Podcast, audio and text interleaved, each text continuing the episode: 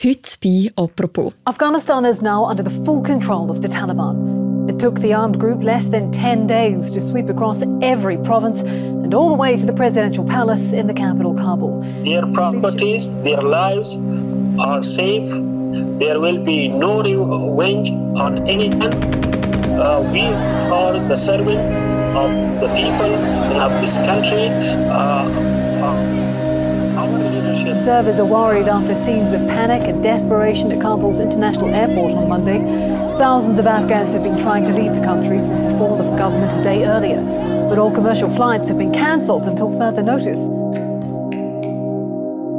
Afghanistan versinkt im Chaos. Die Taliban haben Kabul wieder eingenommen, der Präsident ist geflüchtet und viele Menschen versuchen verzweifelt aus dem Land zu kommen. Wir fragen uns heute bei «Apropos», wie hat das so schnell so weit können kommen mein Name ist Mirja Gabatuller und bei mir im Studio ist jetzt der Christoph Münger. Er leitet das Ressort International bei Tamedia und man hört ihn auch ab und zu im Podcast «Alles klar Amerika», wo er moderiert. Hallo Christoph. Sorry, Mirja. Danke für die Einladung. Christoph, wir nehmen am Montag am frühen Abend auf. Was ist im Moment gerade los in Kabul? Offenbar wird im Moment nicht gekämpft. Ich habe gerade eine Meldung oder ein Mail bekommen vom IKRK. Die verschicken immer so äh, Mitteilungen. Und der Chef vom IKRK in Kabul hat gesagt, es gibt zurzeit kein Fighting in Kabul, aber eine sehr große äh, humanitäre Krise. Etwas um die Welt gegangen ist, sind ja die Bilder von dem Chaos am Flughafen in Kabul. Was hat das bei dir ausgelöst, die Bilder? Du, der das als Journalist auch beobachtest. Ja, äh, eben äh, der Eindruck vom Chaos natürlich und es hat natürlich unweigerlich äh, an die Szenen auch in Vietnam erinnert, äh, anno 75, wo die Amerikaner aus äh, Vietnam raus sind und dort mal äh, haben auch ihre Mitarbeiterinnen und Mitarbeiter haben mitwählen und das haben wir jetzt eine ähnliche äh, Situation. Es ist aber nicht nur auf dem Flugplatz das Chaos, also ich habe Bilder gesehen von der pakistanischen Grenze, wo zu tausenden Leuten, wenn zum Land aus, die Iraner haben Auffanglager aufgebaut auf ihrer Seite. Also äh, es ist eine große Fluchtbewegung im Gang. Die Rede ist von Hunderttausenden, die bereits innerhalb vom Land unterwegs sind und die, die können, gehen natürlich raus. Auf der anderen Seite muss man sagen, Kabul ist eine Millionenstadt. Es sind auch viele, die einfach jetzt die bleiben und der Dinge, die da kommen, harren und äh, aufs Beste hoffen. Mhm. Vielleicht um das gerade am Anfang noch mal kurz uns vor Augen zu führen. Was ist in den letzten eineinhalb Wochen passiert? Es war ein Blitzkrieg von den Taliban, der durch das ganze Land durch ist. Also sie sind eigentlich von den, von den Rändern her gekommen, haben eine Provinz, Hauptstadt nach der anderen erobert. Sie sind ja eigentlich mehr auf dem Land äh, präsent und weniger in der Stadt drin, sind aber jetzt in die Stadt drin. Es ist ganz offensichtlich ein gut vorbereiteter, lang vorbereiteter äh, Feldzug gewesen. und das Signal ist eigentlich für sie gewesen, der Moment, wo die Amerikaner eigentlich wirklich fast mit Katz und Maus Land verloren haben. Insbesondere haben sie die grossen äh, Luftbasen, Bahran und, und Kandahar, haben sie der afghanischen Armee übergeben. Von dort aus sind die Angriffe auf die Taliban jeweils auch geflogen worden. Auch die Drohnenangriffe sind von dort aus koordiniert worden. Und jetzt haben sie die Gelegenheit gesehen, jetzt können wir den Marsch nach Kabul wagen. Und äh, es ist schneller gegangen, als alle glaubten, wahrscheinlich sogar schneller als die Taliban selber. Mhm. Genau das hat auch Thomas Fiesler gesagt, wo du noch mit ihm geredet hast. Er ist langjähriger Mitarbeiter von der Direktion für Entwicklung und Zusammenarbeit von der DEZA und hat dort zuletzt ad interim das Kooperationsbüro in Kabul geleitet 2019. Das ist quasi die Schweizer Vertretung in Afghanistan. Und er sagt auch, das ist überraschend, wie schnell das jetzt gegangen ist. Wie schnell die afghanische Armee ihre Stellungen aufgegeben hat und das Feld das Terrain eigentlich auch kampflos den Taliban zu überlassen. Wieso ist das so rasant gegangen? Die afghanischen Streitkräfte die sind ja immerhin von den USA ausgebildet worden, von der NATO ausgebildet worden über lange Zeit. Wieso haben die dem so nichts können entgegensetzen, dem Blitzkrieg? Das hat ja alle überrascht, äh, insbesondere auch die amerikanische Führung, der amerikanische Präsident. Ich meine, er hat noch Anfang Juli gesagt, 300'000 äh, gut ausgebildete und gut ausgerüstete Soldaten stehen 75'000 Taliban gegenüber. Das sollte nicht so eine Sache sein, zudem haben sie noch eine Luftwaffe. Aber äh, offenbar hat man sich da extrem getauscht. Also man hat Milliarden während 20 Jahren in die Streitkräfte gepumpt und wirklich für Katz. Man hat das gleiche Phänomen schon gesehen 2014 im Irak, wo man das Gleiche gemacht hat, auch eine Armee aufgebaut und es hat auch nicht funktioniert. Offenbar ist die Armee viel segmentierter, als man gemeint hat. Also äh, das sind Leute, die halt auch Verbindungen haben, ihre Dörfer und dann vielleicht dann, wenn es hart auf hart kommt, äh, sagen sie, ja gut, äh, ich suche lieber, ich kann meine Uniform und meine Waffen fort und verdünnisiere mich mich. Offenbar ist auch oft der Sold ausgeblieben. Also die äh, als korrupt geltende afghanische Regierung hat ihre Streitkräfte nicht gezahlt. Es ist kein Essen und kein Wasser in der Frontlinie vorne nach und das bei einer extremen Trockenheit. Also man muss sagen, es ist, es ist sehr schwer erklärbar, aber andererseits hat natürlich der rasche Zerfall der Streitkräfte auch dazu geführt, dass es oder bewirkt, dass es viel weniger äh, Tote gibt. Das sagt auch der Thomas Fiesler in dem Interview, das ich mit ihm geführt habe. Sicher haben sie mit dem auch können Leben retten Also ein Krieg, ein Stellungskrieg zwischen der Armee und den Taliban hat dann wiederum sehr viele Menschenleben, die verloren gehen, zur Folge. Und, und das wäre ebenso tragisch.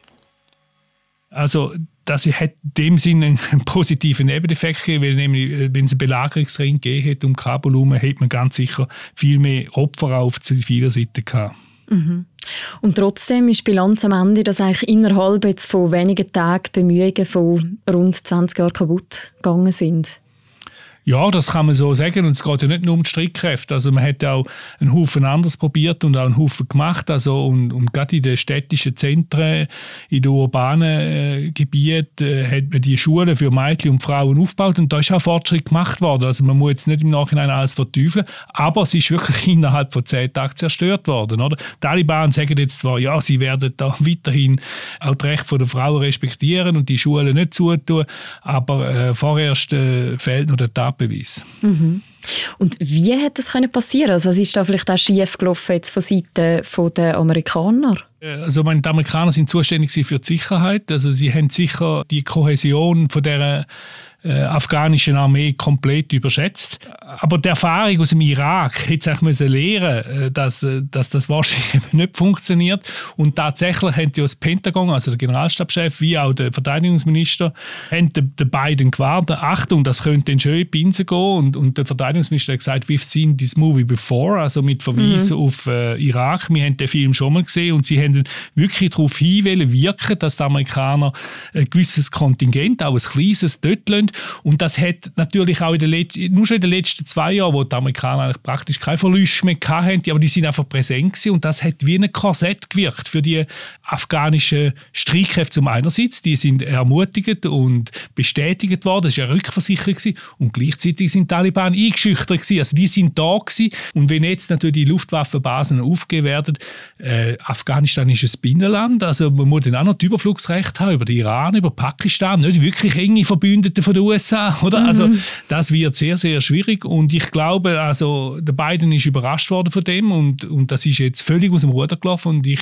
befürchte, die ganze Geschichte wird da im Kleben bleiben. Du sagst es gerade schon, also eben der Joe Biden ist überrascht worden von dem. Noch gut vor einem Monat hat er auf die Frage von einem Journalist, ob Afghanistan bereit sei für den Abzug, Folgendes gesagt. Is a Taliban takeover of Afghanistan now inevitable? No, it is not. Because you have the Afghan troops have 300,000 well equipped. Kann man jetzt Stand heute sagen, das amerikanische Projekt, also der Versuch, Afghanistan zu demokratisieren, ist definitiv gescheitert. Ja, das kann man, muss man glaube so sagen. Also ich glaube nicht, dass die Taliban werden die Demokratie einrichten. Und natürlich hat man schon länger, das ist jetzt nicht erst seit zehn Tagen oder erst seit dem, seit dem Fall von Kabul weiß man jetzt, dass es in Afghanistan höchstwahrscheinlich keine Demokratie wird geben. Man hat gewusst, dass das ist schwierig und es ist ein, ein riesiges Land, viele Leute sehr schwer zugänglich, weite Gegenden, gerade die ländlichen Gebiete sehr schwer zugänglich die Projekte, wo man da investiert hat, ich habe die Schulen vorher erwähnt und so weiter und so fort, das hat sich auf die urbanen Agglomerationen im Prinzip beschränkt. Aber es ist etwas gewesen, und es ist ein Anfang gewesen, und vor allem haben auch die Leute dort ein großes Vertrauen entwickelt in die äh, westliche Unterstützung. Also das ist nicht neu gewesen. Äh, und ich finde, das haben wir jetzt schon sehr schnell preisgeben. Also ich kann absolut nachvollziehen, dass man nach 20 Jahren sagt, nein, wir, haben genug, wir wollen raus. Und der, der Biden hat schon lange genug, der hat schon unter Obama als Vizepräsident genug von dem Afghanistan. Und er hat gesagt, er, jetzt, er sagt, der vier Präsident, der mit dem Afghanistan zu, zu tun hat, er will es nicht an einem fünften weitergeben. Ja, gut und recht. Aber so tut man sich nicht verabschieden. Man muss sich vergegenwärtigen, die Amerikaner haben auch fünfstellige Anzahl von Soldaten in Südkorea. Also, wenn sie jetzt in äh, Afghanistan die drei, dreieinhalbtausend Leute vor Ort lassen hätten, einfach als Buffer, als Korsett, wie ich gesagt habe, in den nächsten Jahren, also das sind ein Sicherheitsexperte, ein amerikanischer Bruce Hoffman hat es ausgerechnet, sind 0,27 Prozent der aktiven Soldaten äh, von der US-amerikanischen Streitkräfte. Also das sollte sich eine Supermacht können leisten, zumal es strategisch wichtig gelegen ist gegenüber Russland und China. Mhm. Es gibt jetzt auch innerhalb von der USA recht starke Kritik entsprechend an Joe Biden, unter anderem auch von seinem Vorgänger, von Donald Trump. Welche Rolle spielt denn jetzt der Biden schlussendlich in dem ganzen Debakel tatsächlich? Also die, die, die Kritik von Trump kommt natürlich wenig überraschend, aber er hat eigentlich äh, den, den Abzugsplan eingeleitet. Er hat gesagt, bis im Mai schon will er draußen sein. Er ist dann nicht mehr gewählt worden, hat Biden das Datum nach China verschoben, in August, September.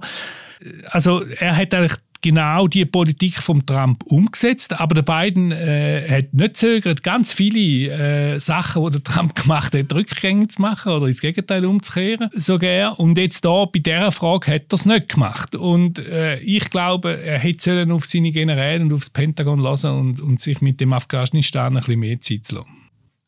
Wenn man jetzt heute schaut, äh, die Taliban sind erst gerade in Kabul angekommen, aber kann man schon etwas sagen, wie es jetzt in Afghanistan wird weitergehen?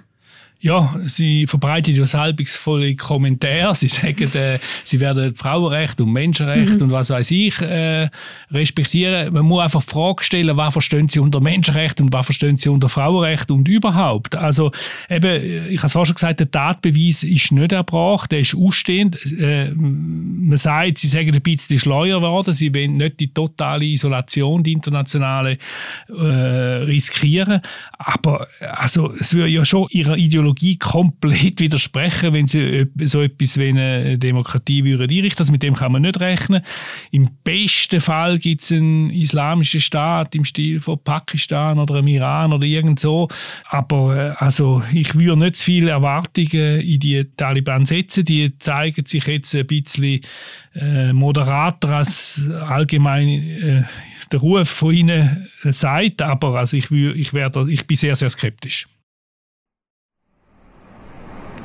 bu bir ehemmiyet isim çünkü in Afghanistan bin unbedingt.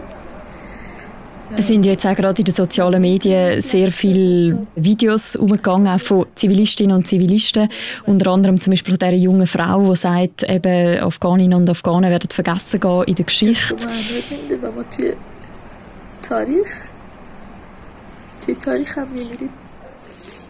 Kann man denn etwas sagen, wer jetzt besonders gefährdet ist durch das Taliban-Regime?